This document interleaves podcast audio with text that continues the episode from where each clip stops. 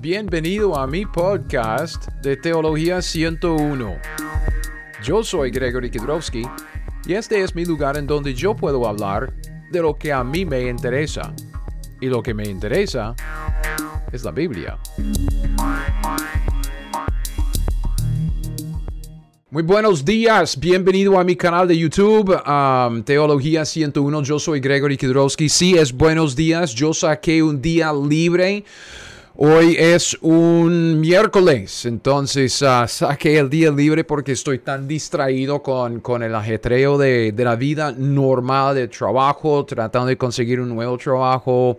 Todavía estoy en proceso con eso que uh, no he sacado un video en, en días. Entonces todavía estamos estudiando este asunto de Marcos 10 del 17 al 31. Y este joven rico que se acercó a Cristo Jesús para preguntarle qué tengo que hacer para heredar la vida eterna.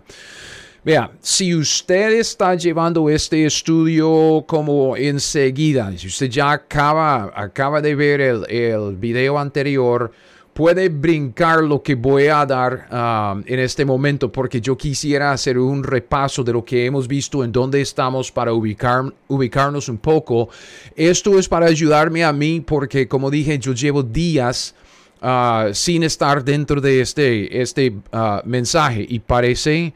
Honestamente, me parece que este estudio es como ir a un restaurante de tipo buffet. Uh, buffet Usted llega y, tiene un platico, ¿verdad? Usted tiene su platico y usted va al buffet, usted pone un poquitico de esto, un poquitico de aquello y luego llega a su, a su mesa y en vez de tener un platico de, de comida, lo que usted tiene es una bandeja de mucha comida porque está amontando todo. Entonces, con, con este estudio de Marcos 10, Um, hemos tocado mucho, hemos hablado de las dispensaciones, línea de tiempo, como el ciclo de aprendizaje. También yo metí al guillo de este sistema de teología que yo estoy llamando uh, el dispensacionalismo teocrático del pacto. Entonces, solo tenemos dos, dos pequeñas enseñanzas uh, que, que, nos quedan, dos videos y otro video para contestar una pregunta que alguien me hizo, entonces preguntas y respuestas para uh, al final, tres videos, ¿ok? Este video, en este video vamos a terminar los pactos. ¿ok? Es que en el video anterior vimos mucho en cuanto a los primeros pactos uh, que Dios hizo con Israel, especialmente con el pacto palestino. El pacto palestino no puedo enfatizar esto demasiado. Es sumamente importante para entender la soteriología en la Biblia, uh, desde Deuteronomio 30, en, donde, en el capítulo en donde Dios establece este pacto. Entonces, voy a hacer un breve repaso de, de este estudio de Marcos 10. Es más para mí para ubicar mi, mi cerebro en, en dónde estamos. Vamos a terminar los dos pactos en este video, los dos pactos, últimos pactos que Dios hizo con Israel, el pacto de David, el pacto o el nuevo pacto. Entonces son dos.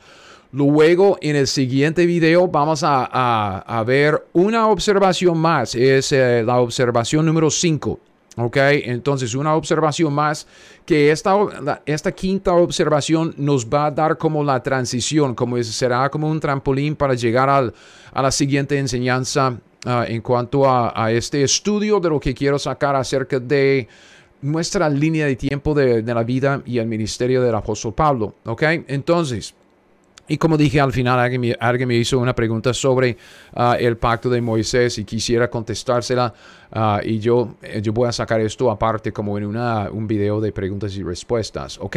Entonces, esto para, para decir, estoy dando un repaso. Si usted quiere brincar este repaso, uh, usted puede buscar en el video hasta aquí, en donde empiezo con el pacto de David, ¿ok? Pero lo que estamos estudiando, a ver, esto es, es que he estado repasando todo esto.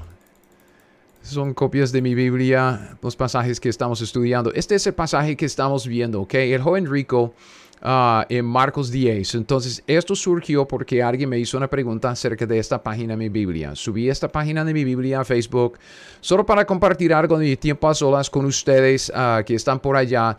Y él me dijo, bueno, yo entiendo más o menos lo que, lo que tiene eh, en los apuntes, solo es que todo, todo, todo lo que es, todo lo que implica no entiendo. Entonces yo pensé que este pasaje del joven rico en Marcos 10 nos da una muy buena oportunidad en este momento del desarrollo de, nuestros estudios juntos ah, en este canal de Teología 101 como para ilustrar ciertas cosas. Y en, ese sentido estamos viendo lo que yo llamo la soteriología de Israel en su debido contexto acumulativo.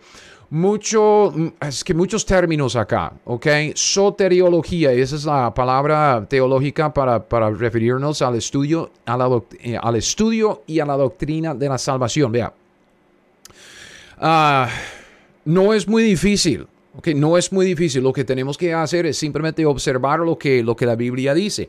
Eso es lo que estamos haciendo. Y tomando en cuenta lo que yo llamo el contexto acumulativo, ustedes me conocen y saben que yo siempre insisto en establecer el contexto. Contexto, contexto, contexto. ¿Ok? Um, y, y en esto pues hemos visto que es que hay tanto, men, hay tanto que decir en cuanto a esto. No sé, honestamente no sé en dónde empezar y, cómo repasar esto. Um, lo que, lo que quisiéramos lograr con este estudio de Marcos 10 es ilustrar los principios del estudio bíblico que hemos visto hasta ahora. ¿Ok? Um, me siento como comiendo de esta bandeja um, en el buffet. ¿Ok? No sé cómo se siente usted. Yo, yo espero que estos estudios sean de, mucha motivación para ustedes. Um, porque para mí así es. Esto es lo que me fascina. Pero no quiero, no quiero tirar tanto que, que confundo a la gente que, que está escuchando este, esta enseñanza. Listo, ok. Nuestros objetivos para este estudio de Marcos 10.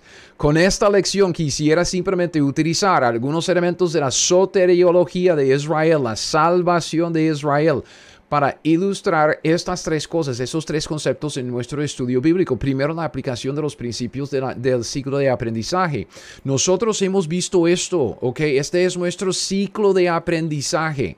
Okay, yo, yo expliqué este, este ciclo de aprendizaje en, en, videos anteriores y si usted no los ha visto puede ya buscarlos en este canal y, ah, y verlos cuando quiera. Okay? Yo digo que nuestras presuposiciones acerca de Dios y acerca de la escritura siempre, siempre influencian sobre nuestra hermenéutica de cómo estudiamos la Biblia, cómo interpretamos la Biblia, cómo entendemos la Biblia.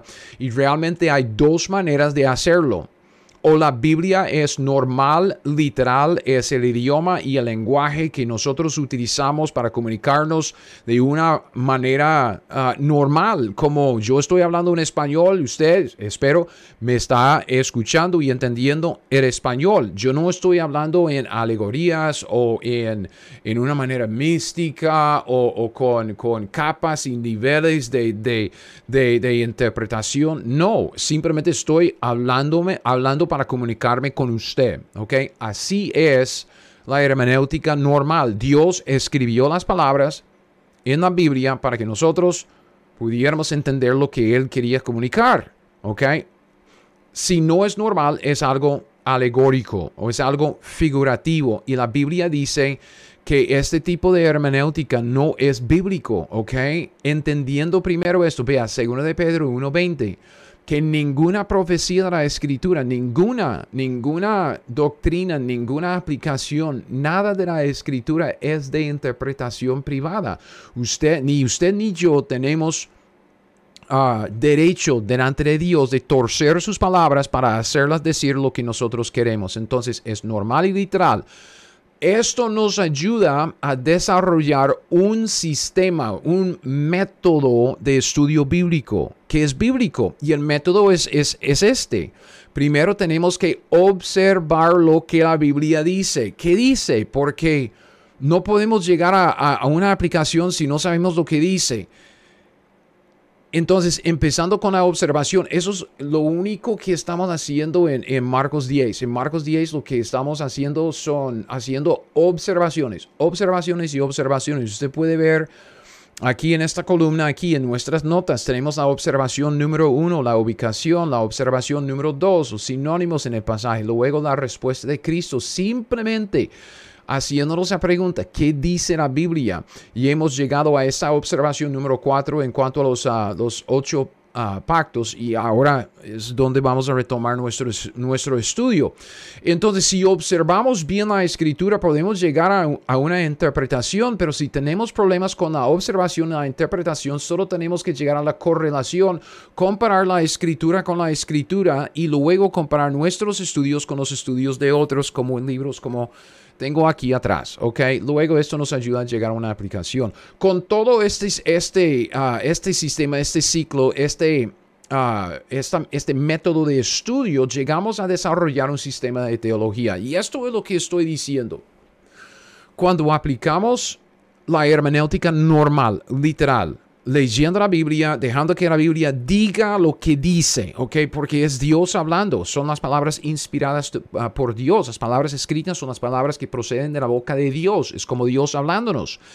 Entonces nos habla y, y, en este sentido vamos acumulando más y más conocimiento de Dios y sus obras en la escritura, por la escritura, leyéndola, escuchando mensajes, sermones enseñanzas en, en, línea, lo que sea, aprendiendo la Biblia, conocimiento, eso es teología. Teología es conocimiento de Dios y de sus obras.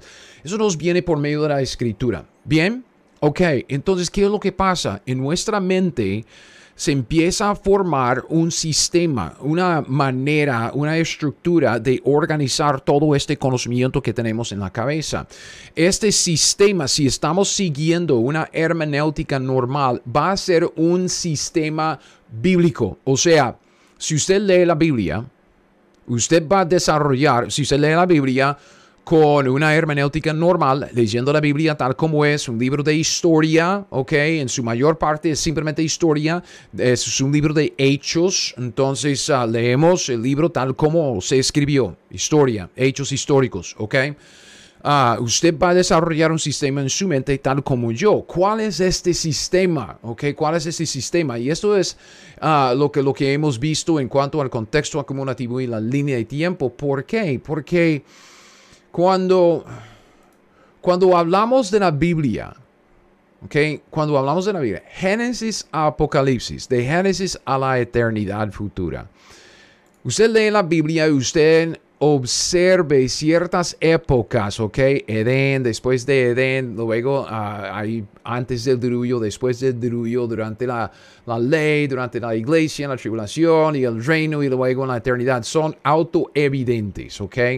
Y este es, este es el sistema que se desarrolla en nuestra mente.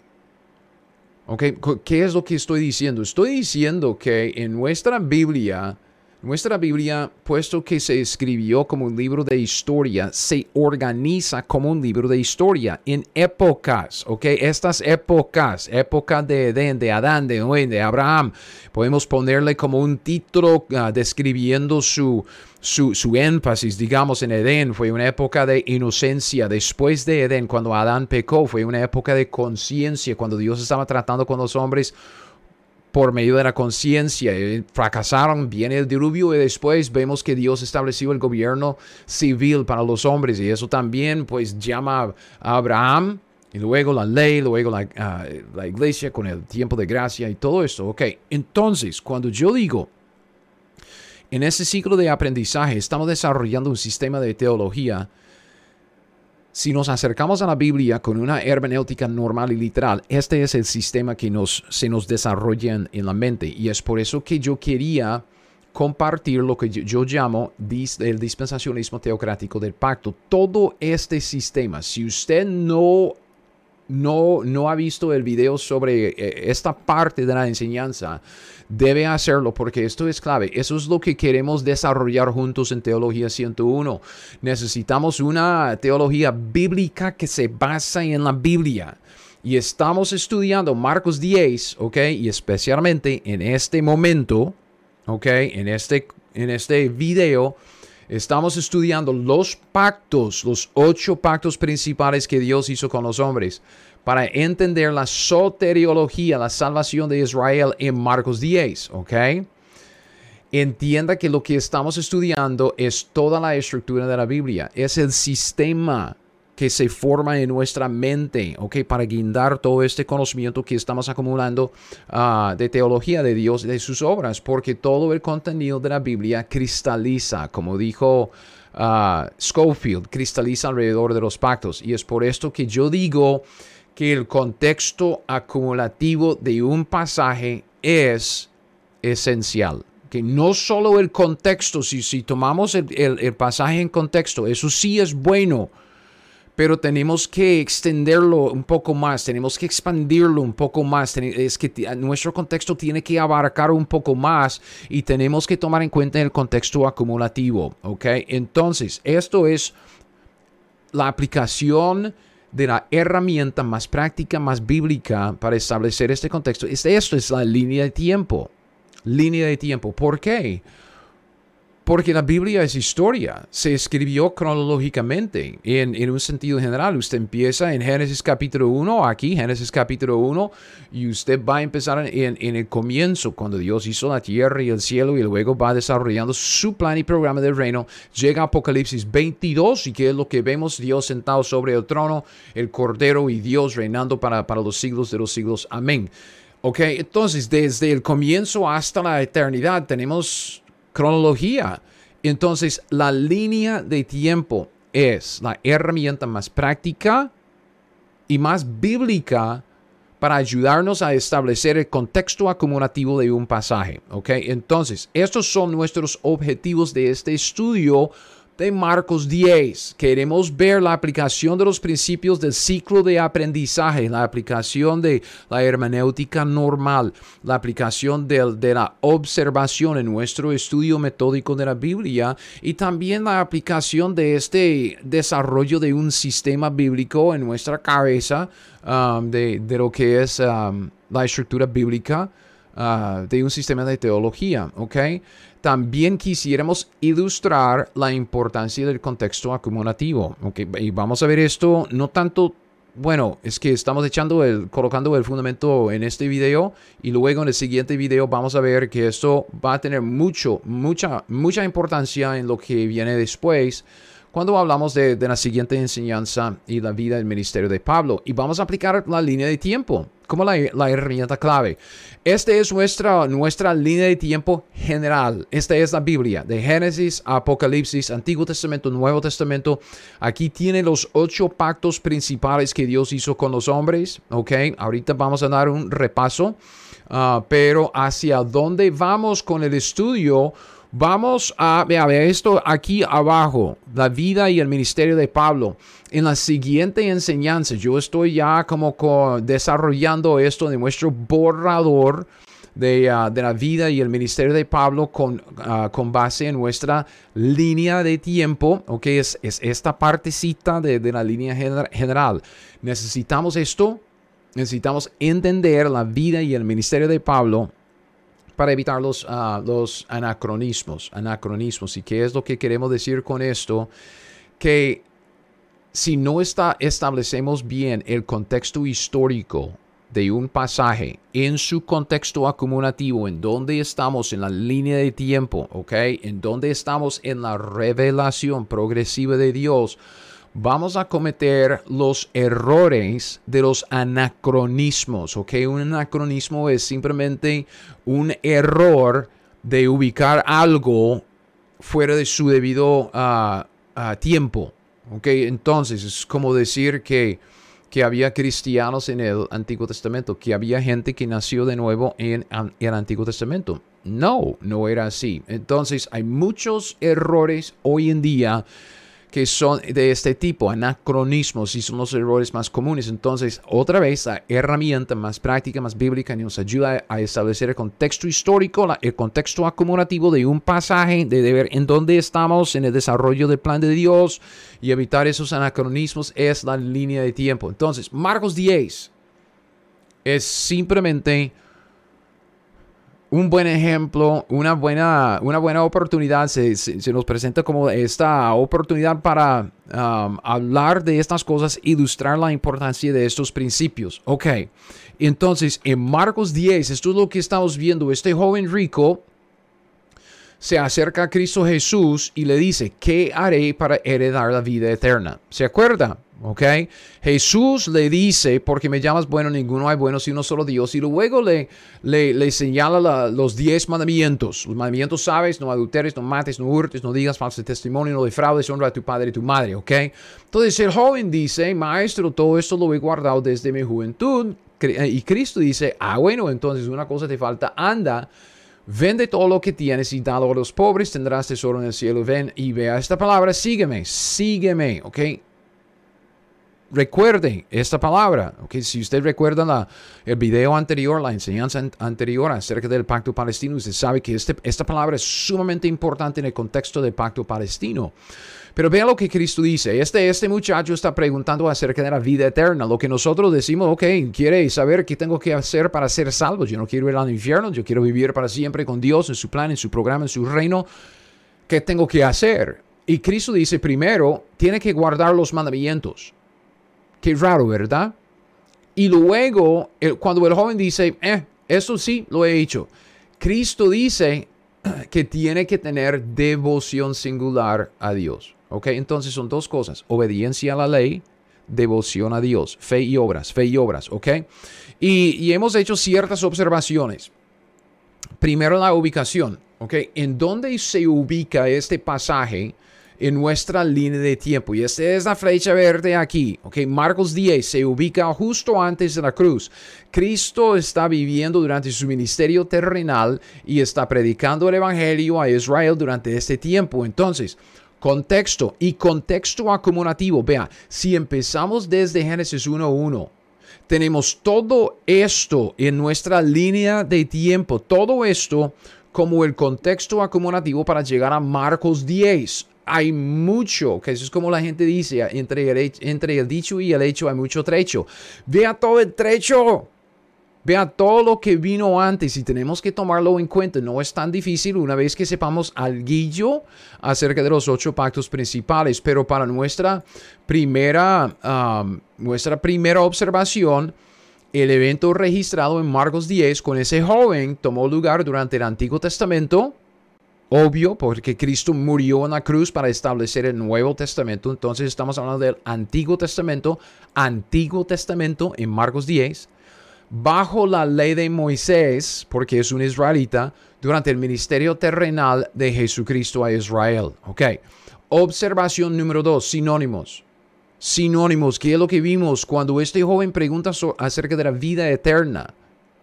Cristo dice que está preguntando acerca de entrar en el reino de Dios y lo repite tres veces, ¿ok? Los discípulos entendieron la vida eterna y entrar en el reino de Dios como ser salvo. Son tres sinónimos, tres sinónimos. La vida eterna, entrar en el reino, ser salvo, ¿ok? Todo esto es algo futuro porque Cristo dice al final de este pasaje que en el siglo venidero recibe la vida eterna. Entonces, esta vida eterna que el joven quiere heredar, o sea, no la tiene en este pasaje, el joven no la tiene, la quiere, ¿ok? Quiere recibirla en el futuro. Cristo dice que esta vida eterna es igual que entrar en el reino de Dios y los discípulos dicen que es igual a ser salvo. Cristo dice que esta vida eterna viene en el siglo venidero. Ok. Segunda observación, no estamos interpretando nada, no estamos ah, llegando a ninguna aplicación, simplemente estamos viendo qué es lo que dice la Biblia. Para Israel la salvación era una esperanza futura. No como nosotros, como algo que sucedió en el pasado. Yo fui salvo, Dios me salvó a mí en 1988, cuando yo estaba en la universidad. Ok, tenía 22 años. No, para Israel su salvación siempre era una esperanza futura. ¿Qué tengo que hacer para heredar la vida eterna? En el siglo venidero, entrar en el reino. Y es entrar en el reino prometido y recibir la vida eterna. Por esto entonces en mi Biblia Usted ve aquí al, al ah, en, el, margen de la, de, la, página, ser salvo es igual a, la vida eterna, que es igual a entrar en el reino. ¿Ok? Que también aquí abajo usted ve casi lo mismo en cuanto a la soteriología de Israel, que la vida eterna, esto de ser salvo, es una esperanza futura de entrar en el reino. Bien, esa es observación número dos. Observación número tres es la respuesta de Cristo Jesús. Lo más importante aquí um, es que no corrige al joven. Okay, cuando, cuando, cuando usted ve a, Cristo, decirle, ok, Él dice, ¿qué haré? Ok, ¿cuáles son las obras que tengo que hacer? Haré, hacer, ¿qué tengo que hacer para recibir la vida eterna, para heredar la vida eterna? Cristo dice, aquí están, aquí están los mandamientos y saca los diez mandamientos. Cuando este joven dice que lo, lo he guardado desde mi juventud, la, primera cosa que tenemos que observar, ¿ok? Porque lo que hacemos es siempre, siempre traemos nuestros propios pensamientos y nuestro propio conocimiento a la Biblia y cometemos esos anacronismos. Eh, eh, y el problema es que nosotros, el problema no es tanto un problema, solo es que tenemos que ubicarnos. pero lo que hacemos, el error que, que cometemos es que con todo el conocimiento de toda la revelación de Dios, o sea, tenemos la revelación de los escritos de Pablo, de los escritos de Pedro, de Juan, de Santiago. Me explico. Tenemos todo lo que nosotros llamamos el Nuevo Testamento. En este momento solo tenían lo que nosotros llamamos el Antiguo Testamento y no tenían el conocimiento que nosotros tenemos de la revelación que Dios le dio a Pablo y los apóstoles después. Entonces el error, el anacronismo que cometemos es, es extraer todo este conocimiento y meterlo en este pasaje. Y no lo podemos hacer porque no existía en este momento, todavía estaba oculto. Ok, entonces Cristo no le corrige. No le dice, ay papito, usted no ha guardado los mandamientos. Eh, usted no, no puede heredar la vida eterna por las obras, es por gracia y por medio de la fe. No, eso, eso es un anacronismo. Observe, observe, observe, observe. ¿Qué es lo que dice la Biblia? La Biblia dice que Cristo, en primer lugar, no le corrigió. ¿Ok? El joven dice, lo he guardado. Cristo no lo corrigió, simplemente le dice una cosa más. Devoción, sígueme.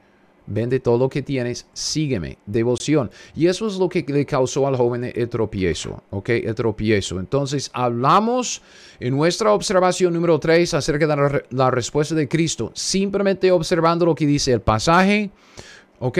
Mucha correlación, ¿ok? en cuanto a las obras que pueden formar una condición de la salvación sin ser obras meritorias, de mérito, ¿ok? Entonces, cuando llegamos aquí, cuando llegamos a, nuestra observación acerca de las obras para la salvación, es cuando yo dije que tenemos que sacar un tiempo para, um, para hablar de los pactos, ¿ok?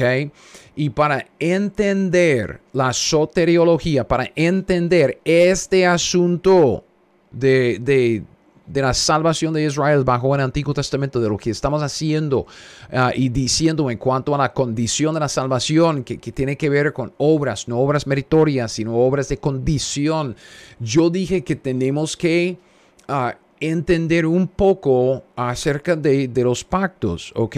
Y es cuando yo como que presenté esta idea de, del sistema del dispensacionalismo teocrático del pacto y no vamos a repasar todo esto ahora.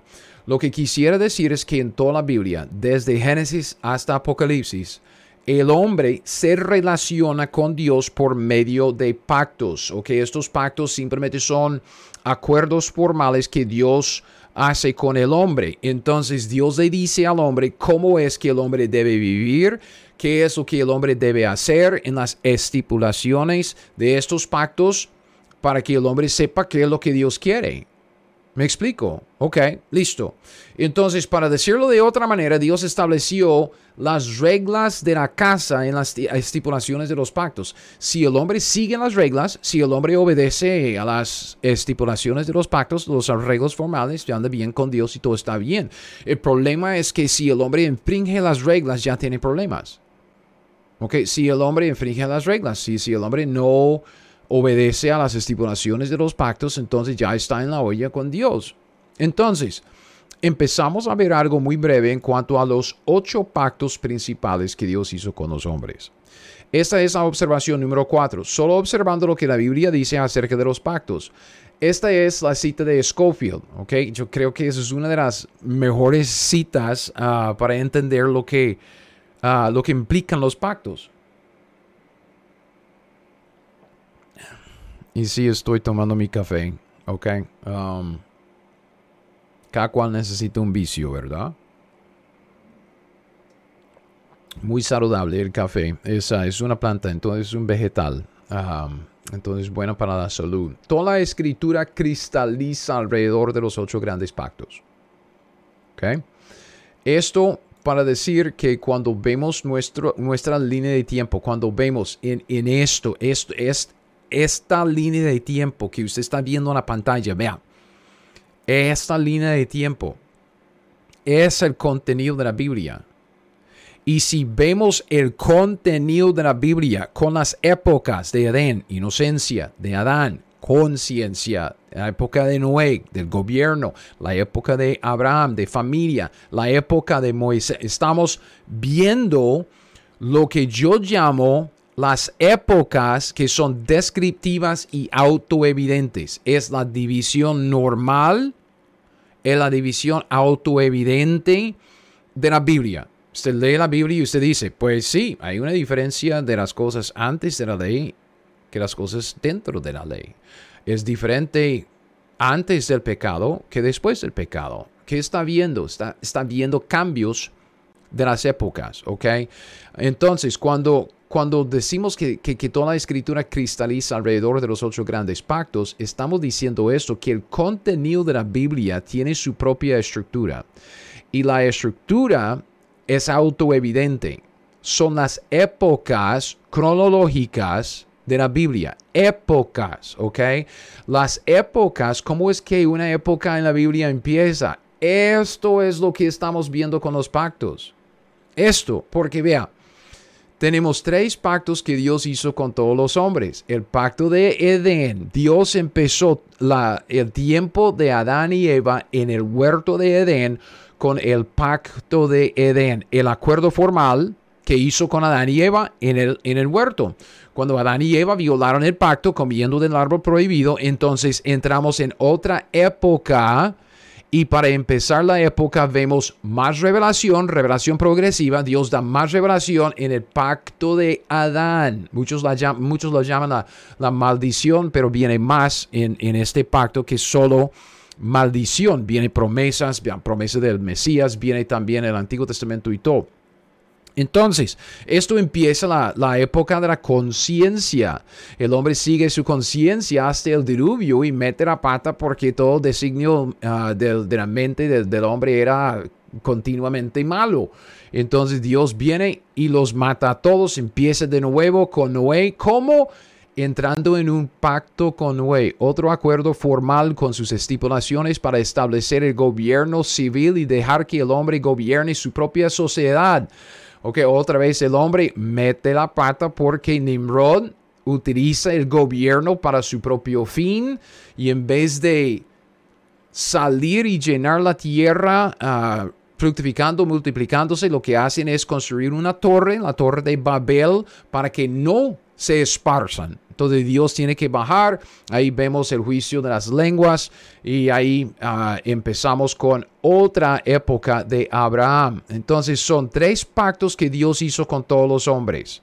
Ok, estos pactos, ciertas estipulaciones de estos pactos están todavía vigentes. Eso sí va a ser importante en nuestro desarrollo de nuestra teología bíblica luego. Solo es que estoy mencionando estas cosas para ir encima de lo que es todo, esto. Lo que quiero es que usted agarre la idea uh, general, ¿ok? Empezamos en el video anterior, empezamos a ver esto. Cinco pactos, ¿ok? Cinco pactos que Dios hizo con la nación de Israel. Pacto de Abraham, luego de este pacto de Abraham pasó a, a, Israel, pacto de Moisés, Palestino, David y el nuevo pacto. Ok. Es donde estamos, ok. Es donde estamos. Permíteme ubicarme. Otra vez con, con, la ilustración del buffet. Estamos con una bandeja, ¿verdad? Mucha carne y, uh, y no sé, a mí me gusta la carne. Um, tanto en mi plato, mi bandeja, como en mi Biblia. El pacto de Abraham es donde empezamos. Este es el pacto de la promesa. Entonces, ah, como dije, eso es sumamente importante. Los textos son extensos. Este es un pacto que, Dios ofrece a, Abraham personalmente, a él y a su familia luego, pero a Abraham en, Génesis 12. Ah, luego vemos que Dios agrega ciertas cosas en el 13, en el 15 y en el 17 en el capítulo 22 con el sacrificio de Isaac. Ya vemos la ratificación de este pacto, entonces ya llega a ser un pacto ah, vigente para, para, Dios y para Abraham, Génesis 22. Ah, entonces vemos el desarrollo de, de este pacto a través de todos esos capítulos. El pacto y sus promesas pasan de Abraham a Isaac, su hijo, y luego vemos que el pacto y, sus promesas pasan a Jacob, quien se llama Israel. Ah, sin entrar en todos los detalles de, este pacto, que es pero fascinante. Este, este pacto, híjole, es como mucho, ok, es mucho lo que Dios está haciendo en este pacto. Es buenísimo. lo que queremos decir, solo para verlo, como, como dije, de una manera general, muy, muy fácil, vamos a verlo encima, en, en general, no en los detalles todavía. Todos entran. Lo que queremos decir es que todos los descendientes físicos de Abraham, su familia, su familia por medio, medio de Isaac, por medio de Jacob, quien se llamaba Israel también, todos los descendientes físicos de Abraham, ellos entran en la bendición de Dios incondicional, incondicionalmente. Entonces, todos entran. Es una promesa, es una promesa incondicional. Dios dice, a ver si podemos, uh, verlo. Génesis, ahí está el pacto de Noé, ahí está de Abraham. Este es como, como el llamamiento a Abraham. Jehová había dicho a Abraham, vete de tu tierra, de tu parentela, de la casa de tu padre, a la tierra que te mostraré y haré. Vea, es, es, es como una promesa. Es una promesa incondicional. Haré. Es lo que Dios dice. No, no es, hey, si usted hace eso, yo voy a hacer aquello. No, haré. Entonces, por eso que digo que es, una, es un pacto de promesa, es un pacto incondicional. Haré de ti, Abraham, una nación grande, Israel, y te bendeciré incondicionalmente. Engrandeceré tu nombre incondicionalmente. Serás bendición. Toda bendición de parte de Dios para los hombres ahora viene, nos viene a nosotros por medio del pacto de Abraham y las promesas ahí. Bendeciré a los que te bendijeren, a los que te, te maldijeren, maldeciré y serán benditas en ti todas las familias de la tierra. Abraham y el pacto de Abraham llega a ser la fuente de toda bendición. Ok, listo. Entonces, todos entran, ¿ok? Todos, todos entran por un pacto, promesa incondicional, pacto de Abraham. ¿Qué es lo que pasa después? Tenemos otro pacto, el pacto de Moisés, ¿ok? Recuerden, muestra, muestra línea de tiempo. Ya vemos, ah, mejor, mejor los cinco con Abraham. El pacto de Abraham empieza acá, Génesis capítulo 12, pero luego este pacto pasa de Abraham a Isaac a Jacob. Jacob, quien se llamaba también Israel, tenía sus doce hijos que, llegaron a, ser las doce tribus de Israel. Y en Éxodo 19 vemos que Dios establece otro pacto, ¿ok? Israel en, en Sinaí, Éxodo 19. Este pacto es un pacto condicional, se llama el pacto de Moisés. Dios dice a Moisés, ahora pues, si dieres oído a mi voz, ok, vea, es muy diferente del pacto de Abraham, porque aquí Dios está hablando en términos de condición. Si usted hace eso, yo hago aquello. Si dieres oído a mi voz y guardares mi pacto. entonces, este pacto se basa en, en, en condiciones para la nación de Israel. Dice, vosotros Israel seréis. Si hace esto, yo hago esto. Seréis mi especial tesoro sobre todos los pueblos, porque mía es toda la tierra. Israel va a reinar si ellos obedecen. Vosotros me seréis un reino de sacerdotes, gente santa. Esas son las palabras que dirás a los hijos de Israel. Entonces Moisés vino llamó a los ancianos del pueblo, expuso en presencia de ellos todas estas palabras que Jehová ah, le había mandado y vea la reacción del pueblo, vea la respuesta del pueblo. Todo el pueblo respondió a una. Este es Israel entrando en el pacto condicional ah, de Moisés con Dios. Dijeron, todo lo que Jehová ha dicho, haremos. Y Moisés refirió las palabras del pueblo a Jehová, las palabras del pueblo. Entonces lo que Dios hace es que desde el capítulo 19 hasta el capítulo 24, Dios les explica los 10 mandamientos en el capítulo 20, ciertas leyes en, el capítulo, en los capítulos 21, 22 y 23. Llega al 24 y le dice, le dice a Israel, ¿está seguro? ¿Está seguro que quiere hacer esto? Aquí está el acuerdo formal, aquí está el pacto, es un pacto condicional. ¿Quiere entrar en ese pacto conmigo? Dios dice. ¿Ok? Moisés vino, contó al pueblo de Israel todas las palabras de Jehová y todas las leyes. Ellos saben, ellos están escuchando. Este es el requisito para la bendición. Este es el requisito para recibir todo lo que Dios prometió a, su descendencia física en el pacto de Abraham. Todo el pueblo respondió a una voz, dijo, haremos todas las palabras que Jehová ha dicho. Ya.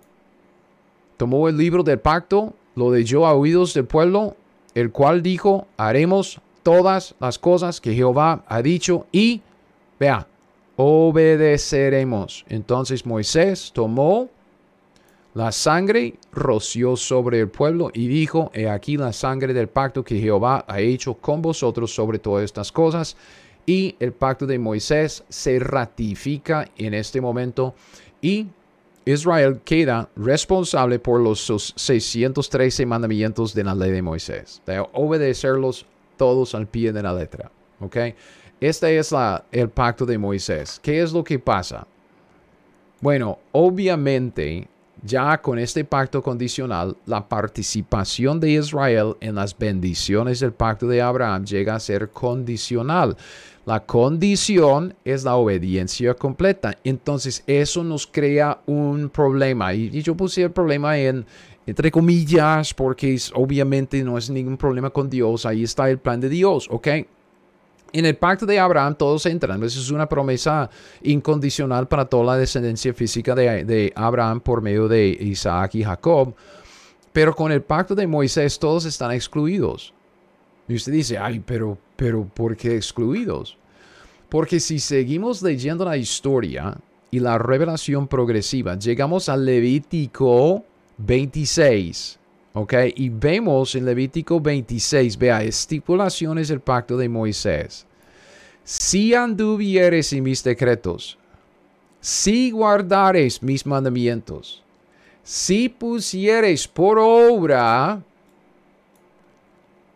yo daré vuestra lluvia, ¿ok?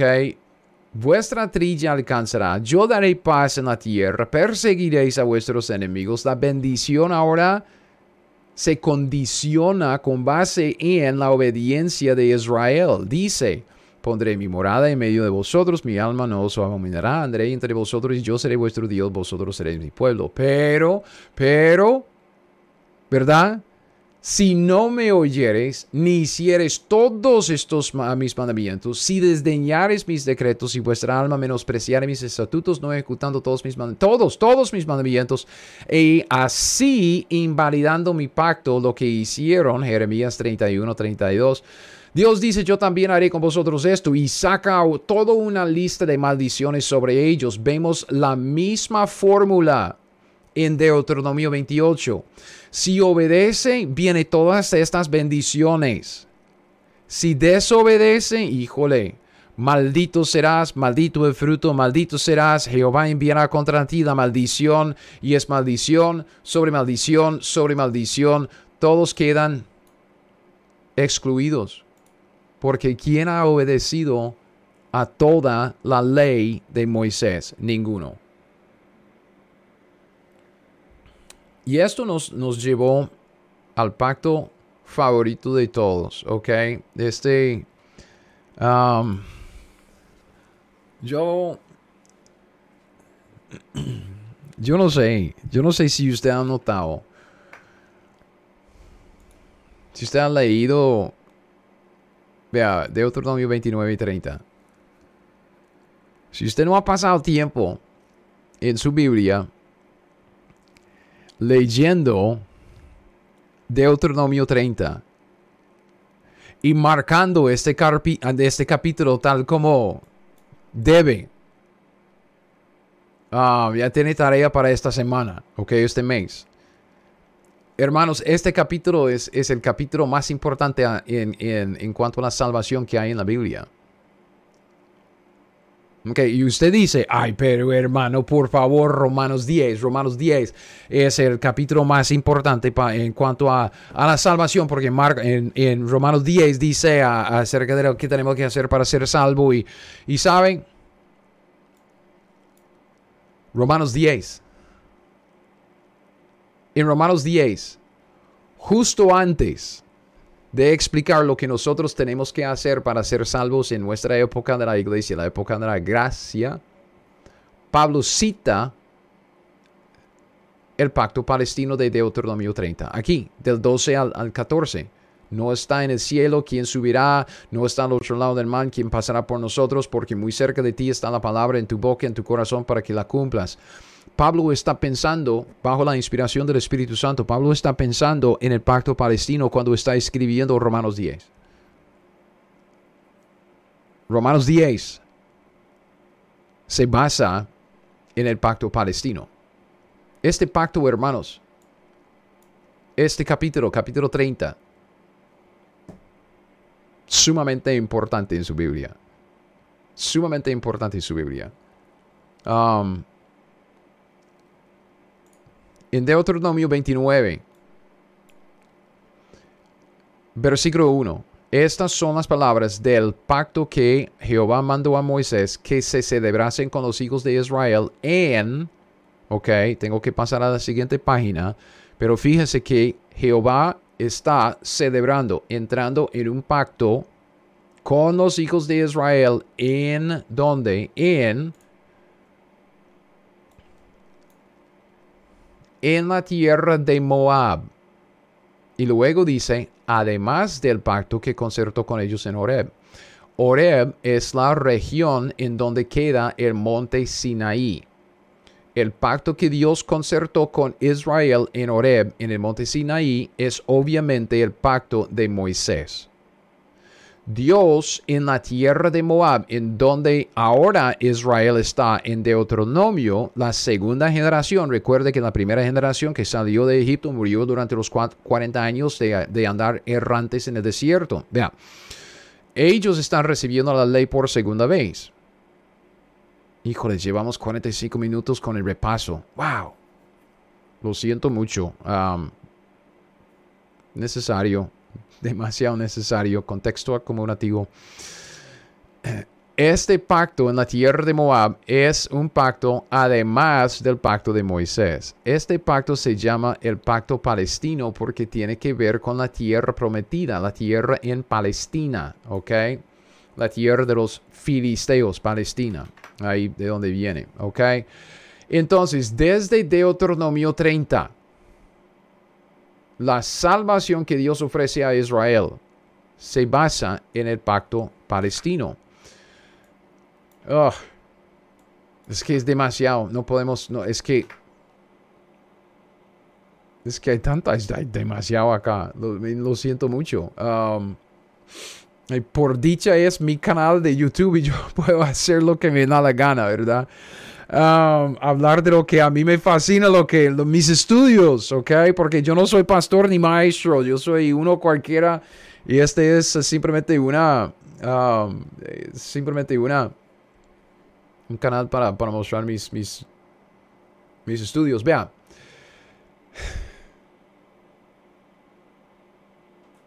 En el pacto palestino usted ve la, la promesa del regreso a la tierra. Ok, entonces Jehová hará volver a tus cautivos, tendrá misericordia de ti. Aun cuando tus desterrados estuvieran en las partes más lejanas que hay debajo del cielo, de allí te recogerá Jehová tu Dios. Y también con esto vemos que cuando Jehová te hará volver a Israel, tu Dios en la tierra que heredaron tus padres, ok, bajo el pacto de Abraham, dice, versículo 6, oh, fíjese, ok, fíjese, versículo 6. Circuncida a Jehová tu Dios tu corazón, el corazón de tu descendencia, para que ames a Jehová tu Dios con todo tu corazón, con toda tu alma, a fin de que, que vivas. La circuncisión de corazón, la circuncisión espiritual, no es la circuncisión de la carne, la circuncisión de adentro del corazón, la circuncisión espiritual resulta en vida. Pues ¿cuál vida? La vida se menciona otra vez. Mira, yo he puesto delante de ti hoy la vida, sorry, y el bien. La bendición del pacto de Abraham, la muerte y el mal. ¿Ok?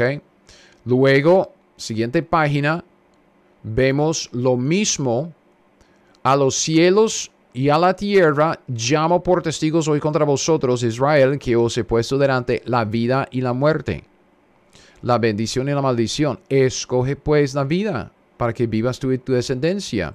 Y luego dice que Dios, Él es vida para ti. La vida que Dios le está ofreciendo a Israel en el pacto palestino de Deuteronomio 30 es la vida que es Dios. Es, es Dios siendo la vida de ellos. Ese nuevo nacimiento. Entonces, llevamos esta idea a Ezequiel. Aquí. Ezequiel se refiere aquí a las condiciones del pacto palestino y a las promesas. Yo os tomaré de las naciones, ok, su cautividad, su dispersión, os recogeré de todas las tierras y os traeré a vuestro país. Esa es la promesa que, vimos en, en Deuteronomio 30, versículos 3, 4 y 5.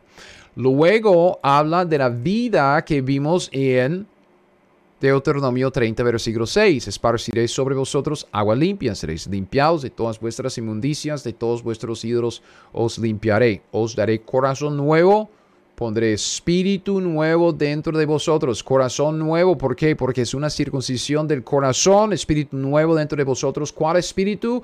Pondré dentro de vosotros mi espíritu. Entonces, cuando vemos esta promesa de la vida con base en la circuncisión del corazón a fin de que vivas, y esta vida es Dios quien dice a Jehová tu Dios, Él es vida para ti. La vida es la vida del nuevo nacimiento por el Espíritu Santo de Dios. ¿Ok? Entonces, estas son algunas de las promesas de, del pacto palestino. La otra cosa que vimos en el pacto palestino, y también muy importante, son las condiciones. Condiciones. Porque si queremos, si, si el israelita quiere, quiere recibir las promesas, tiene que llenar las condiciones. Primero, Sucederá que cuando hubieren venido sobre ti todas estas cosas, la bendición, la maldición de Deuteronomio 28 que he puesto delante de ti, y te arrepintieres, ahí está condición número uno, arrepentimiento en medio de todas las naciones a donde te hubieren, te hubiere arrojado Jehová tu Dios, y te convirtieres a Jehová tu Dios y obedecieres a su voz conforme a todo lo que yo te mando hoy, tú y tus hijos con todo tu corazón, con toda tu alma. Entonces dice, entonces Jehová ya hará su parte. Entonces vemos lo mismo en el, versículo 10, de que todas estas bendiciones, ok, Jehová hará todo esto cuando, vea, obedecieres a la voz de Jehová tu Dios para guardar sus mandamientos y sus estatutos escritos en este libro de la ley. Cuando te convirtieres, ok, arrepintiéndose y siguiendo a Jehová, cuando te convirtieres a Jehová tu Dios con todo tu corazón y con toda tu alma, una devoción singular que es lo que vemos por acá, vea a los cielos, a la tierra, llamo por testigos hoy contra vosotros que os he puesto delante la vida, la muerte, la bendición, la maldición. Ok. Puede recibir toda la bendición que se prometió en el pacto de Abraham. Todo lo que ustedes perdieron en el pacto de Moisés, el pacto palestino se lo ofrece, pero con base en las condiciones de arrepentimiento, convertirse y seguirle a, Dios. Vea lo que dice. Pongo de, delante la vida, la muerte, la bendición y la maldición. Escoge pues la vida para que vivas tú y tu descendencia. Ok, ¿cómo puede escoger el israelita la vida? amando a Jehová tu Dios, atendiendo a su voz y siguiéndole, siguiéndole a Él, porque Él es vida para ti, ¿ok? Si usted le sigue así, atendiendo a su voz, obedeciendo a sus mandamientos, dice que la prolongación de tus días a fin de que habites sobre la tierra que juró en el pacto de Abraham, juró Jehová a tus padres, Abraham, Isaac y Jacob. Este pacto que pasó de Abraham a Isaac y luego a Jacob que les había de dar. Ok. Lo que Dios prometió a Israel en el pacto palestino. Ser salvo, ok, evitar la maldición, evitar la muerte, es la vida eterna. Ok, entrar en la vida, la vida, recibir la vida que es Dios mismo, vida eterna, en vez de la muerte, la maldición, tiene que ver también con entrar en el reino, o sea, ocupar la tierra prometida tal como Dios estableció al principio. Ser salvo para Israel entonces era una esperanza futura de entrar en el reino, vivir en la bendición de Dios para siempre. Otra vez vemos famosas obras. Ok. Esto es exactamente lo que vemos suceder en, en, esta conversación entre Cristo y el joven rico. El joven rico llega, ¿qué tengo que hacer para heredar la vida eterna? La vida que se mencionó en Deuteronomio 30, la vida que es Dios mismo. Y Cristo dice, con base en el pacto palestino, los mandamientos sabes, tiene que guardar los mandamientos. Y usted dice, ¿dónde dice esto? Deuteronomio 30, tiene que marcar su Biblia. Cuando obedecieres a la voz de Jehová tu Dios para guardar sus mandamientos, guardar sus mandamientos y sus estatutos escritos en este libro de la ley, cuando te conviertes a Jehová tu Dios con todo tu corazón y con toda tu alma, entonces vemos lo mismo. Es esto, Cristo dice, si usted quiere heredar la vida eterna, tiene que guardar los mandamientos. Entonces el joven dice, todo eso lo he guardado desde mi juventud. Cristo no le dice que, que, estaba equivocado, le dice o que le señala la segunda condición de recibir la vida eterna. Sígueme. Una cosa te falta, devoción singular a Dios. Anda, vende todo lo que tienes, dalo a los pobres, tendrás tesoro en el cielo, ven, sígueme. Vea lo que Cristo está diciendo, que está basando, los dos están basando sus argumentos y su, su conversación en el pacto palestino. Yo quiero la vida eterna. Cristo dice, mandamientos, tiene que guardar los mandamientos, mandamientos de la ley de Moisés. Además, tiene que tener la devoción singular a Dios. ¿De dónde sacó esto? ¿Ok? ¿Del aire? No, del pacto palestino de Deuteronomio 30, cuando obedecieres a la voz de Jehová tu, Dios para guardar los mandamientos y estatutos escritos en este libro de la ley. Mandamientos, lo primero que Cristo sacó. Luego, ¿qué es lo que dijo? Cuando te conviertes a Jehová tu Dios con todo tu corazón y con toda tu alma. ¿Para qué? Para seguir a Dios y Cristo utiliza la misma palabra acá, siguiéndole a Él. Cristo dice, sígueme. ¿Cuántas veces hemos visto esa palabra ahí en los, los escritos de, los evangelios? Sígueme, sígueme, sígueme, sígueme, sígueme, sígueme, sígueme. ¿Por qué es que usted cree que, que Cristo siempre decía, sigue, seguirme? Porque si uno, un israelita quería entrar en el reino de Dios y así tener la vida eterna en el siglo venidero, si quería ser salvo, tenía que guardar los mandamientos y tener una devoción única, singular a Dios. O sea, convertirse de los pecados a Dios.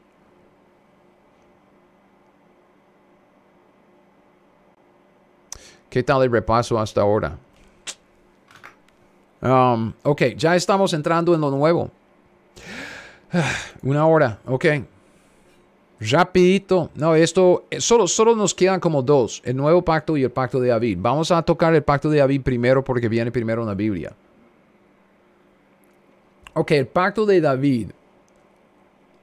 Porque antes de regresar a Marcos 10, concluir este estudio, tenemos que terminar este estudio breve sobre los pactos, ¿ok?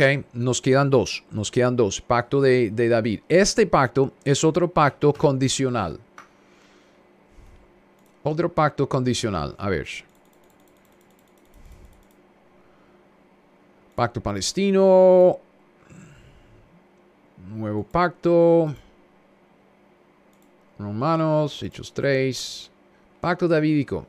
Ah, segundo de Samuel. Ok, segundo de Samuel, capítulo 7. Vea lo que dice el encabezado pacto de, Dios con David. Entonces, este pacto que realmente vemos este pacto desde el versículo 8, es la siguiente página hasta el final 20, que 29. Este es, es otro pacto incondicional. Vemos que Dios promete ciertas cosas a David. David no tiene que hacer nada para recibirlas. Simplemente Dios entra en un acuerdo formal con David. Yo voy a hacer esto, no tiene que hacer nada más. Listo, ¿ok? Entonces, incondicional. También vamos a ver por las palabras que Dios usa que este pacto es eterno. Entonces, este pacto de David, este pacto incondicional, este pacto eterno, establece a Israel como la cabeza de todas las demás naciones en el reino futuro. Si tenemos una mención en el pacto palestino, una mención en el versículo 5, o versículos 5, 7, 8 y 9 acerca de Israel regresando a la tierra y, como que gobernando un poco ahí, si se menciona allá, lo que vemos que en, este pacto de David es que Dios lo toma, lo asienta, lo solidifica y luego lo, expande, lo, lo desarrolla, ¿ok? Con base en este pacto, Israel sabe incondicionalmente y para siempre que Israel va a reinar sobre todas las demás naciones. ¿Okay? En este pacto, Dios promete incondicionalmente tres cosas a David. ¿ok? Primero, vea, casa, reino y trono. Son las tres cosas. Primero, le promete a David una casa. Vea lo que dice en versículo 10 y 11. Además, dice a David, yo fijaré lugar a mi pueblo Israel y lo plantaré para que habite en su lugar y nunca más sea removido. Ok, esta es la promesa del pacto de Abraham. Dios está diciendo que aún bajo este pacto Dios tiene promesas para Israel, que va a establecer a Israel bajo este pacto también, como el reino, el reino va a comenzar desde Jerusalén, desde la tierra prometida, prometida a Abraham y a su descendencia. Dice, ni los inicuos le aflijan más como al principio, desde el día en que puse jueces sobre mi pueblo Israel, y a ti te daré descanso de todos tus enemigos. Asimismo, vea, Jehová te hace saber que Él te hará casa. Él te hará casa.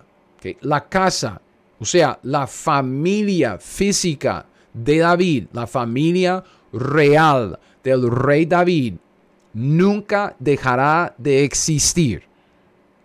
El hijo de David, un descendiente físico de David, de su casa, vivirá para siempre reinar sobre Israel y las demás naciones. Dios prometió sin condiciones una casa, la casa de David. Asimismo te hace saber que Él te hará casa. ¿Ok? Luego vemos que Dios le promete el reino. Cuando tus días, David, sean cumplidos y duermas con tus padres, yo, dice Dios, yo levantaré después de ti a uno de tu linaje, de tu casa, el cual procederá de tus entrañas, de su familia, y que dice, afirmaré su reino incondicionalmente. Entonces, el reino de David por medio del Hijo de David será un reino eterno. Es una promesa incondicional. Es, es que es otra vez. Um, es que no hay tanto tiempo para enfatizar lo suficiente. Toda la Biblia, todo el contenido de la Biblia cristaliza alrededor de los ocho pactos principales que Dios hizo con los hombres. Si no entendemos los pactos, no entendemos las divisiones en la escritura. Y si no entendemos las, las divisiones en la escritura, ¿cómo vamos a ponerlo en contexto? Porque las divisiones es que sumamente importante, sumamente importante, ¿ok? Entonces, casa y reino. Luego, versículo 13, del 13 al 16. Él edificará casa a mi nombre ¿ok? Este hijo de David edificará casa a mi nombre. Eso se refiere primero a Salomón, ¿ok? Que hizo el, el, templo, pero luego se refiere a Cristo Jesús, que edifica la casa que es um, la morada de Dios en la tierra entre los hombres, ¿ok? Y yo afirmaré para siempre el trono de su reino. Le seré a él uh, padre y él me será a mí hijo. Si él hiciere mal, yo le castigaré con vara de hombres, como con Salomón, con azotes de los ah, de hijos de hombres. Pero mi misericordia no se apartará de él, como la aparte de Saúl. Entonces tenemos las misericordias eternas de David, al cual quité de delante de ti. Versículo 16, será afirmada tu casa, tu reino para siempre delante de tu rostro y tu trono. Casa, reino y trono será estable que eternamente. Entonces el trono de David, sobre el cual se sentará el Hijo de David, será un trono establecido para siempre sobre el reino eterno de David. Bien chévere, ¿verdad? Yo no sé si a usted le interesa, bien chévere este pacto. Obviamente, como muchos de los demás pactos, este, este pacto se realiza en el Señor Jesucristo, es el Hijo de David. Él recibió toda autoridad en el cielo y en la tierra, como dijo en Mateo 28, 19. ¿Por qué usted cree que dijo eso? Yo he recibido toda autoridad en cielo y tierra. Se basa en esto, en el pacto que Dios hizo con David. Cristo es el cumplimiento. ¿Ok? Cumplimiento de las promesas de este pacto. Entonces, cuando usted está leyendo los cuatro evangelios, se topa con la frase, hijo de David, hijo de David, hijo de David, ya sabe a qué se refiere. Será, es, es una referencia al pacto de David aquí en 2 de Samuel 7. Indica que Cristo es el último cumplimiento de este pacto. ¿Ok? Pero fíjese en lo que Dios hizo para Israel en este pacto. Fíjese en lo que este pacto implica para el israelita común y corriente, el individuo el que estaba viviendo durante el Antiguo Testamento, los que, los que fueron llevados en cautividad, es que el judío común y corriente es que le dio una esperanza segura del reino eterno. ¿Ok? Desde segundo de Samuel 7, Israel tiene la promesa incondicional de parte de Dios en este pacto eterno que un descendiente física de David, de su casa, reinará para siempre como el rey mediador sentado en el trono eterno de David. Desde este punto en la historia, el reino de Israel en la tierra es un hecho. Punto. Solo es una cuestión de tiempo y se realizará. Entonces, tome, esto en cuenta cuando está leyendo los evangelios, cuando usted está leyendo el libro de Hechos y no sea tan pronto para juzgarles. Siempre estamos... Ah, es que, ok, ok, ok. Respiremos. Siempre estamos diciendo, porque siempre estamos, siempre estamos cometiendo anacronismos. Siempre leemos los evangelios que, que forman parte, en su mayor parte, forman parte del Antiguo Testamento siempre estamos diciendo, a esos judíos tan ciegos, esos judíos tan brutos, estaban esperando a un Mesías militar y político y lo que Dios prometió fue, fue un Mesías que, que, iba a sufrir por nuestros pecados. Y no tomamos en cuenta el contexto acumulativo. Vea, desde, desde el libro de Génesis hasta Malaquías, el 95% de los pasajes que, contienen promesas y profecías acerca del Mesías son como este pasaje del pacto de, de David. Son profecías y promesas acerca de Israel siendo cabeza de las naciones, reinando desde la tierra prometida sobre las naciones. Entonces yo digo, con base en tanta revelación acerca del programa del reino en los pactos que Dios hizo con Israel. Obviamente, hermano, obviamente, Israel estaba esperando a un Mesías político, un Mesías militar, un Mesías que iba a tomar el trono de David tal como David lo tomó, a la fuerza, como nosotros conocemos como la segunda venida. ¿Por qué? Porque Dios tenía un plan medio escondido, no, no totalmente escondido, pero medio escondido para sufrir primero y luego establecer el reino. Entonces yo digo, tome esto en cuenta cuando está leyendo los evangelios y el libro de Hechos y no sea tan pronto para juzgar a los judíos por su cabeza dura, esperando un rey político y militar en vez de un salvador que sufriría por los pecados del mundo. Así era el programa que Dios estableció para Israel en los pactos que hizo con Israel. Además, fíjese bien lo que esto implica para el judío individuo. A ver. Ok, aquí, aquí, aquí arriba. Ok, no tanto en los versículos ahora, aquí arriba. El pacto de Abraham. Ok. Con base en el pacto de Abraham, el israelita sabe que Dios escogió su nación, Israel, para reinar sobre el mundo, para ser bendecida y, para ser bendición a todos los demás hombres. Ah, el pacto de Abraham es un pacto incondicional. Es la elección incondicional y eterna de la nación de Israel. Son bendecidos, punto.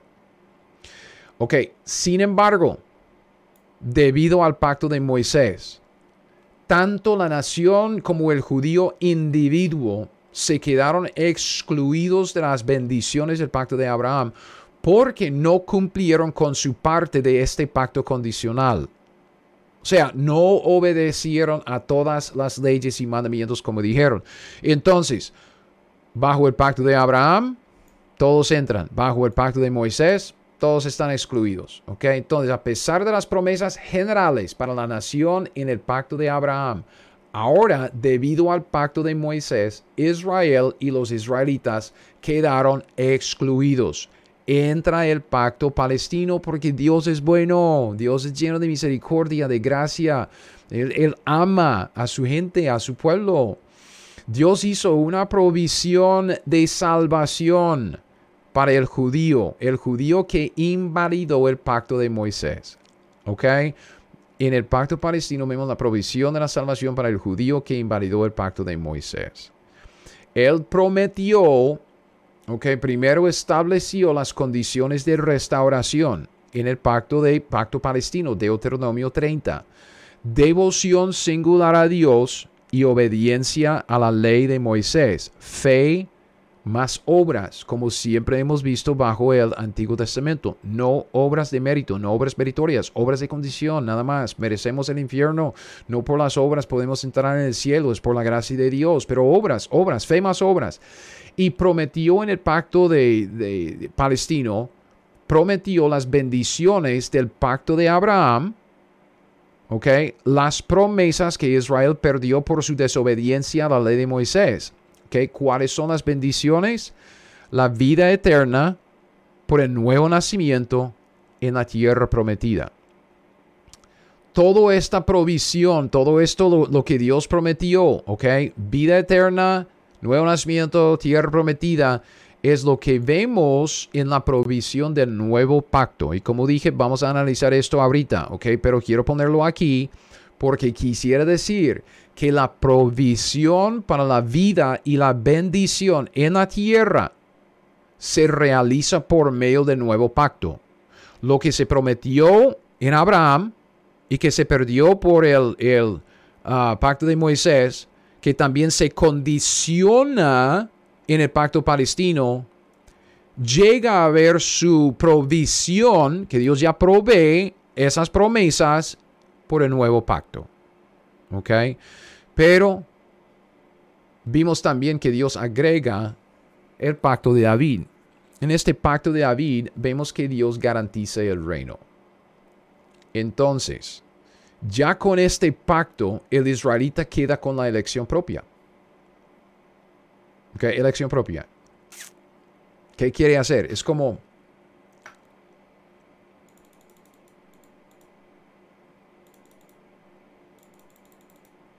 Voy a 30. 30. Deuteronomio 30, pacto palestino. Eso es lo que Dios dice. Escoge pues la vida. Está hablando al, judío, está hablando al israelita. Escoge. Ok, y alguien, un amiguito, um, Gustavo, me, me, hizo una pregunta y es esa pregunta que quisiera contestar con más detalle luego al final de este, esta serie de videos de que si Dios ya tenía todo establecido en el pacto de Abraham, Abraham, ¿por qué agregar el pacto de Moisés y arruinarlo todo? Porque si todos están adentro como lo que Dios quería, ¿por qué? ¿Por qué agregar el pacto de Moisés para que todos queden excluidos y luego poner el pacto palestino para dar condiciones para el individuo para ver, hey, si usted quiere entrar, tiene que llenar las condiciones, ¿ok? Yo les doy una, una respuesta rápida, ¿ok? Ahora, y luego vamos a desarrollarlo luego en um, la enseñanza al final de, de estos videos de preguntas y respuestas sobre este tema. Vea lo que dice Ezequiel capítulo 20. Ezequiel capítulo 20, dos versículos 37 y 38. Dios dice, os haré pasar bajo la vara y os haré entrar en los vínculos del pacto. ¿Ok? Vínculos de cuál pacto? ¿Ok? Ellos están para entrar en los vínculos del nuevo pacto. Este pacto que es como el cierre, el broche de oro, el, el último que provee todo lo que Dios quiere darle al individuo. Dice, apartaré de entre vosotros a los rebeldes y a los que se rebelaron contra mí de la tierra de sus peregrinaciones los sacaré, mas a la tierra de Israel no entrarán estos rebeldes, y sabréis que yo soy Jehová. Lo que Dios, lo que Dios ha hecho con, con todo este juego de pactos, todos entran, esta es la promesa con el pacto de Abraham. Dios siempre desde el principio es muy claro en cuanto a lo que Él quiere. Es como dice el Nuevo Testamento, Dios quiere que todos los hombres sean salvos y que lleguen al conocimiento de la verdad. Dios no quiere que ninguno perezca, sino que todos procedan al arrepentimiento. Dios es muy, muy claro en lo, en lo que Él quiere. que Dios amó tanto al mundo que entregó a su Hijo para que quien quiera pueda recibir la vida eterna. Eso es lo que Dios quiere. ¿Qué es lo que usted quiere? ¿Qué es lo que el individuo judío quiere? Entonces, con el pacto de Abraham, con la promesa que él hizo con Abraham, es una promesa general, incondicional y eterna. Voy a bendecirle. Toda bendición ya en ese pacto. Eso es lo que Dios quiere. Pone el pacto de Moisés para decir, si usted quiere ganar esa bendición por sí solo, eso es lo que tiene que hacer. Obedecer a todos los mandamientos de Jehová. Ok, ¿quién lo hace? Nadie. Todos entran, todos quedan excluidos. Pero Dios es bueno y quiere filtrar, quiere colar a los que van a entrar en su reino. ¿Por qué? Porque no quiere a ningún rebelde. Y es el pacto palestino que sirve de colador, es el pacto palestino que sirve de filtro para decir, ok, si usted quiere las bendiciones del pacto de Abraham, si usted quiere la vida eterna, si usted quiere la salvación, si usted quiere entrar en el reino futuro, el reino que Dios luego prometió y desarrolló bajo el pacto de David, si usted quiere entrar en todo esto, ¿sabe? Aquí están las condiciones, pacto palestino. Tiene que convertirse. Tiene que arrepentirse de sus pecados, tiene que arrepentirse, dejar de vivir para sí mismo tiene que obedecer a Dios, obedecer a las leyes, obedecer a lo que dice la Biblia. Y cuando falla, tiene que obedecer a las leyes que, Dios estableció para restablecer la comunión, ¿ok? Como en el Antiguo Testamento, la ley Levítico, como para, para, para los sacrificios. Obedecer, obedecer, obedecer, obedecer, someterse. ¿Por qué? Porque si usted dice, yo, yo me arrepentí, pero sigue en pecado, usted no se ha arrepentido. Dios está diciendo esto a Israel, ese es el filtro, yo no quiero rebeldes en mi, reino. No va a haber ningún rebelde en mi reino. Y ha establecido el pacto palestino para hacer este filtro. Tiene que convertirse. Convertirse del pecado de sí mismo a Dios, a una devoción, una devoción singular a Dios. Amarlo con todo su corazón, con toda la mente, con todo el alma, con todo, todo el cuerpo, ah, que su cuerpo llegue a ser como un sacrificio vivo todos los días. Yo, yo muero en Cristo, Cristo vive en mí. Me explico, hermanos. Entonces, cuando vemos a alguien vendiendo, ah, vendiendo la, ah, la salvación hoy en día con base en el Evangelio moderno, alguien, alguien puso en Facebook, hoy, hoy, hoy, un libro, vea,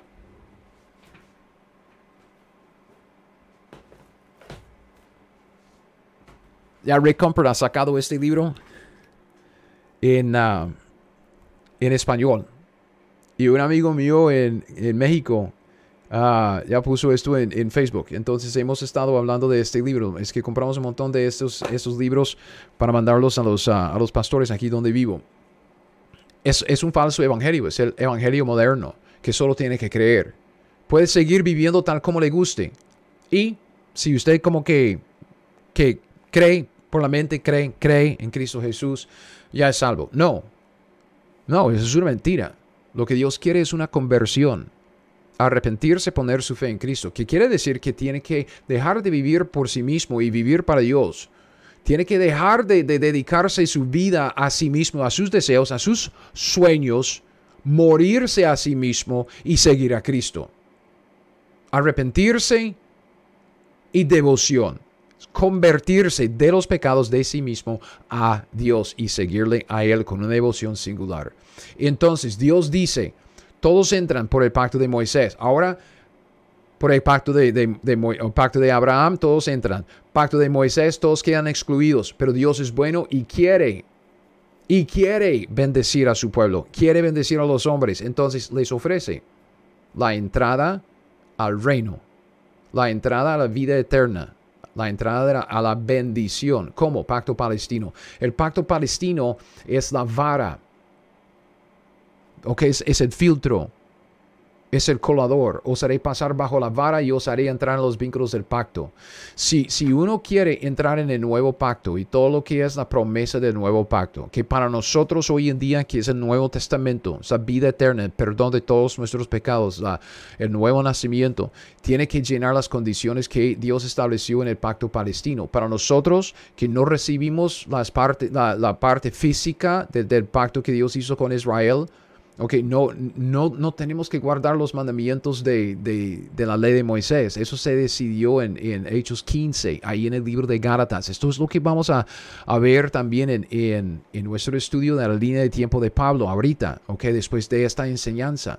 Nosotros recibimos la parte espiritual, solo la salvación del nuevo pacto. Porque vea todo lo que, todo lo que el nuevo pacto abarca. Si vamos a hablar de esto, este es el nuevo pacto. Whoops, Jeremías capítulo 31. Jeremías 31, del 31 a 34. La Biblia dice, He aquí que vienen días, dice Jehová, en los cuales haré nuevo pacto con la casa de Israel y con la casa de Judá. Fíjese bien que es un pacto que Dios hizo con Israel, nadie más, no con los gentiles, no con la iglesia. Este pacto se hizo con Israel, no como el pacto que hice con sus padres el día que tomé su mano para sacarlos de la tierra de Egipto, el pacto de Moisés, porque ellos invalidaron mi pacto. No obedecieron a la ley, aunque fui yo un marido para ellos, dice Jehová. Pero este es el pacto, el nuevo pacto, que haré con la casa de Israel después de aquellos días, dice Jehová. Y fíjese, es un pacto incondicional. Daré mi ley en su mente, eso es para Israel, la escribiré en su corazón, para Israel, seré a ellos por Dios, ellos me serán por pueblos, para Israel. No enseñará más ninguno a su prójimo, es para Israel, porque ¿qué estoy haciendo ahora? Estoy enseñándole. No sé si usted está aprendiendo, pero si estoy eh, enseñando, no hemos recibido nada de esto. Eso es para Israel. No enseñará más ninguno a su prójimo, ni ninguno a su hermano. Es para Israel en el reino davídico, en el reino mesiánico, lo, lo que llamamos nosotros el milenio diciendo, conoce a Jehová, porque todos, todos los israelitas que entran en el nuevo pacto, todos me conocerán desde el más pequeño de ellos, Israel, hasta el más grande, dice Jehová, porque, y vea, vea, estas dos cosas las hemos recibido. Perdonaré la maldad de ellos. No me acordaré más de su pecado. Esto sí, hermanos, hemos recibido lo hemos recibido, la salvación. ¿Ok? Entonces, nosotros tenemos que llenar las condiciones espirituales del pacto palestino para entrar en las provisiones espirituales del nuevo pacto, ¿ok? Que se llama el Nuevo Testamento. También vamos a hablar de eso, la diferencia entre el Nuevo Testamento y el Nuevo Pacto. pero es lo mismo, casi lo mismo en principio, es convertirse, arrepentimiento y fe. Pero nosotros, al arrepentirnos y poner nuestra fe en Dios y le seguimos, no obedecemos a la ley de Moisés. Nosotros somos llamados a obedecer a la ley de Cristo. ¿Ok? Pero en cuanto al pacto de David, en el pacto de David vemos la garantía del reino. Para el israelita individuo, Dios está diciendo, ok, ahora, después de todo esto, después de establecer el colador, ok, esto, haré pasar bajo la vara yo os haré entrar en los vínculos del pacto, el nuevo pacto, para entrar en el reino y, la realización de, de, todos los pactos desde el comienzo, especialmente del pacto de Abraham. Pero Dios dice, apartaré de entre vosotros a los rebeldes. Y esto es lo que Dios está haciendo a través de todos estos pactos. Todos entran, todos quedan excluidos bajo Moisés, pero el pacto palestino sirve de colador, de filtro, si usted quiere llegar a ver el reino que es garantizado y, experimentar la provisión de la nueva vida, la bendición en la tierra del nuevo pacto, tiene que llenar las condiciones de la salvación que Dios estableció en el pacto palestino. Esto nos ayuda a entender el asunto de los judíos. Cuando leemos los cuatro evangelios, su confianza en el hecho de que eran hijos de Abraham, como, como decir, eh, yo soy hijo de Abraham. Entonces, su confianza um, que Juan Bautista dijo que no era muy, muy segura. ¿Ok? Lucas 3.8, Juan Bautista dice, haced pues, hablando a los judíos, frutos dignos de arrepentimiento. No comencéis a decir de entre vosotros mismos, tenemos a Abraham por padre, porque os digo que Dios puede levantar hijos a Abraham aún de estas piedras. Vea, los judíos confiaban en la promesa general para la, nación de Israel en el pacto de Abraham. Y hasta cierto punto tenía razón. Que todos, entre, entre comillas, todos entran por el pacto de Abraham. Sin embargo, ok, el problema es que no se fijaban en el hecho de que lo perdieron todo por invalidar el pacto de Moisés. Y cuando Juan el Bautista llega a la escena, él destaca Dios, que, que Dios había hecho una provisión de restauración en el pacto palestino. Ok, y no está diciendo que ser hijo de Abraham no era, no era una, ah, una bendición, obviamente, pero tenemos que tomar en cuenta este pacto en el contexto del pacto de, Moisés. Y tenemos problemas israelitas si, si estamos en el pacto de Moisés, ¿ok? Entonces, Juan destaca este hecho refiriéndose a las condiciones del pacto palestino. El judío tenía que cumplir con los requisitos, las condiciones del pacto palestino. Aquí, Deuteronomio 30, Vea lo que dice del 1 al 3. Sucederá que cuando hubieren venido sobre ti todas estas cosas, la bendición y la maldición, he puesto delante de ti, y que te arrepintieres en medio de todas las naciones eh, a donde te hubiera arrojado tu Dios, y te convirtieres a Jehová, y que obedeciereis a su voz conforme a todo lo que yo te mando hoy, en la ley, tú y tus hijos con todo tu corazón y con toda tu alma. Aquí está esto de obediencia y devoción. ¿Ok? Dios dice entonces, entonces, este es el filtro para colar a los rebeldes. El rebelde no va a arrepentirse, el rebelde no va a convertirse, el rebelde jamás va a obedecer. Entonces el pacto palestino llega a ser el colador, el filtro, colador, colador. Jehová hará volver a tus cautivos, tendrá misericordia de ti ah, y volverá a recogerte entre todos los pueblos a donde te hubiere esparcido. Entonces cuando Juan el Bautista dice, haced pues frutos dignos de arrepentimiento. ¿De dónde está sacando esto? ¿Del aire? que lo, eh, lo aprendió del, internet, mensaje que escuchó de John MacArthur o algo así. No, él está refiriéndose directamente al pacto palestino. Él está diciendo, tiene que arrepentirse y tiene que llevar fruto, fruto de una verdadera conversión. ¿Ok? Hacer pues frutos dignos de arrepentimiento, como Dios dijo en el pacto palestino. La salvación que Dios prometió a los israelitas, la vida eterna en el reino eterno, se basa en las promesas y las condiciones del pacto palestino de Deuteronomio 30.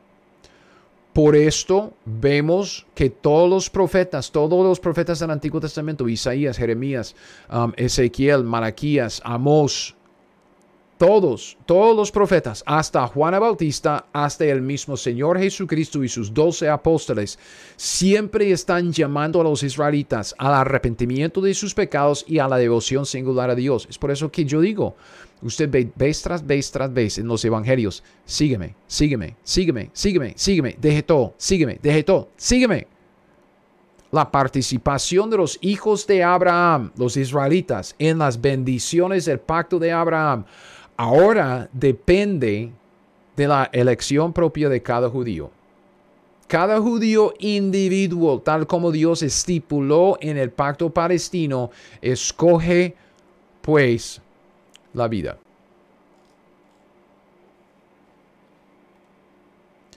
El último pacto que tenemos que mencionar es el nuevo pacto. Y ya lo hemos hecho, entonces no voy a, voy a pasar mucho tiempo en, en esto es a Jeremías capítulo 31. Este pacto, como ya hemos visto, este pacto tiene que ver con el día cuando Dios salva a Israel, ¿ok? Cuando Dios perdona, vea esto, porque perdonaré la maldad de ellos, es algo en el futuro, es algo que siempre es la esperanza futura de Israel, ¿ok? Es el día cuando Dios salva a los israelitas, cuando les da ah, vida eterna, es aquí, Ezequiel 36. Es algo que hemos visto en 33. Así ha dicho Jehová el Señor, el día que os limpie de todas vuestras iniquidades. Es este día cuando Dios dice, esparciré sobre vosotros agua limpia, seréis limpiados de todas vuestras inmundicias y de todos vuestros ídolos os limpiaré en el día. Es el mismo día cuando Dios dice, os daré corazón nuevo, pondré, pondré espíritu nuevo dentro de vosotros, quitaré de vuestra carne el corazón de piedra, os daré un corazón de carne, es la circuncisión del corazón, circuncisión espiritual. Cuando Dios dice, pondré, dentro de vosotros mi espíritu. Y haré que andéis en mis estatutos y guardaréis mis preceptos y los pongáis por obra. Es el nuevo nacimiento. Este nuevo nacimiento es lo que Dios dice que sucederá después de nuestro arrebatamiento y en la segunda venida. Romanos 11,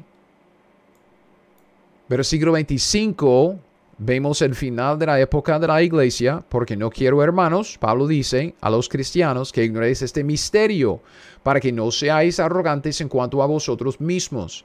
¿Qué ha acontecido a Israel? Endurecimiento en parte, hasta que haya entrado la plenitud de los gentiles, y cuando esto suceda, Dios nos va a arrebatar. Luego, después de la época de la iglesia, ok, todo Israel será salvo todo Israel, como todos, eh, será judíos de todas las tribus de Israel, no todo Israel, ¿ok?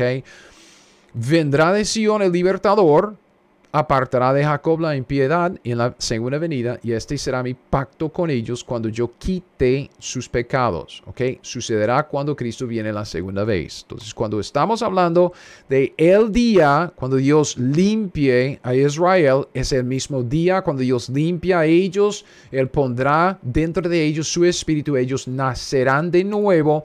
Este es el día cuando Dios en el nuevo pacto perdonará la maldad de ellos y no, no se acordará más de su pecado. Segunda venida para Israel. Entonces, es por eso que vemos que el nuevo pacto fue prometido en Jeremías 31. El nuevo pacto, vea, fue ratificado cuando Cristo murió en la cruz. Derramó su sangre para ratificar el nuevo pacto. Pero el nuevo pacto en su totalidad no se inaugura hasta la segunda venida de Cristo. Este es el nuevo pacto. Las condiciones, o sea, los requisitos para poder participar en el nuevo pacto se establecieron en el pacto palestino de Deuteronomio 29 y 30. entonces, tomando en cuenta todo este contexto acumulativo de los pactos y la historia de Israel, ya podemos entender Marcos 10 un poco mejor. Porque Marcos 10, ya voy terminando.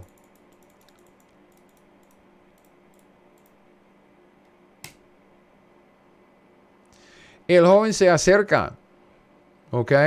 Y empieza a hablar acerca de la vida eterna que se prometió en el pacto palestino. Ok, que Dios como que prometió en la, provisión ahí en el nuevo pacto, esta vida eterna. Ok. Entonces, en, en, en, en este pasaje, aquí, aquí en nuestra línea de tiempo, vea todo el contexto acumulativo atrás. ¿Ok? Todo el contexto acumulativo atrás. Eso es lo que estamos viendo. Eso es lo que yo estoy diciendo, hermanos, en cuanto al contexto acumulativo. Tiene tres pactos que Dios hizo con todos los hombres. Tiene cinco pactos que Dios hizo con Israel. Y cuando vemos aquí, aquí, justo antes de la cruz, que Cristo en su vida terrenal, en su ministerio terrenal, tiene una conversación con un joven acerca de la vida eterna Usted no puede agarrar todo, todo la revelación que Dios dio después, que todavía estaba escondida, y llevar este conocimiento a este contexto. Es un anacronismo. Ellos están viviendo bajo la ley de Moisés durante el Antiguo Testamento bajo las condiciones que Dios estableció para Israel en estos pactos. Y tenemos que entender este pasaje en este contexto acumulativo. Entonces creo que ya con esto, un entendimiento breve y un entendimiento general de los pactos, los ocho pactos principales que Dios hizo con los hombres, podemos entender Marcos 10 un poco mejor dentro de su debido contexto acumulativo. En Marcos 10, ok, en Marcos 10, aquí, porque aquí tenemos la flecha, Marcos 10. Cristo no corrigió al joven por su compromiso con las obras de obediencia a la ley de Moisés. Él dice, los mandamientos sabes, no adulteres, no mates, no hurtes, no digas falso testimonio, no defraudes, honra a tu padre y a tu madre. El joven dice, maestro, todo esto lo he guardado desde mi juventud. Y Cristo no le dice lo contrario, no le corrige. Más bien lo que Cristo hace es le llama la atención a lo que le falta conforme a las condiciones, conforme a los requisitos de la salvación que se establecieron en el pacto palestino. La devoción singular, única a Dios. Dice, sígueme, una cosa te falta. Una de las dos, ¿ok? Ya, ok, si usted está bien con, con, la obediencia a la ley, ok, pero una cosa te falta. Anda, vende todo lo que tienes y dalo a los pobres y tendrás tesoro en el cielo y ven que, sígueme. Devoción.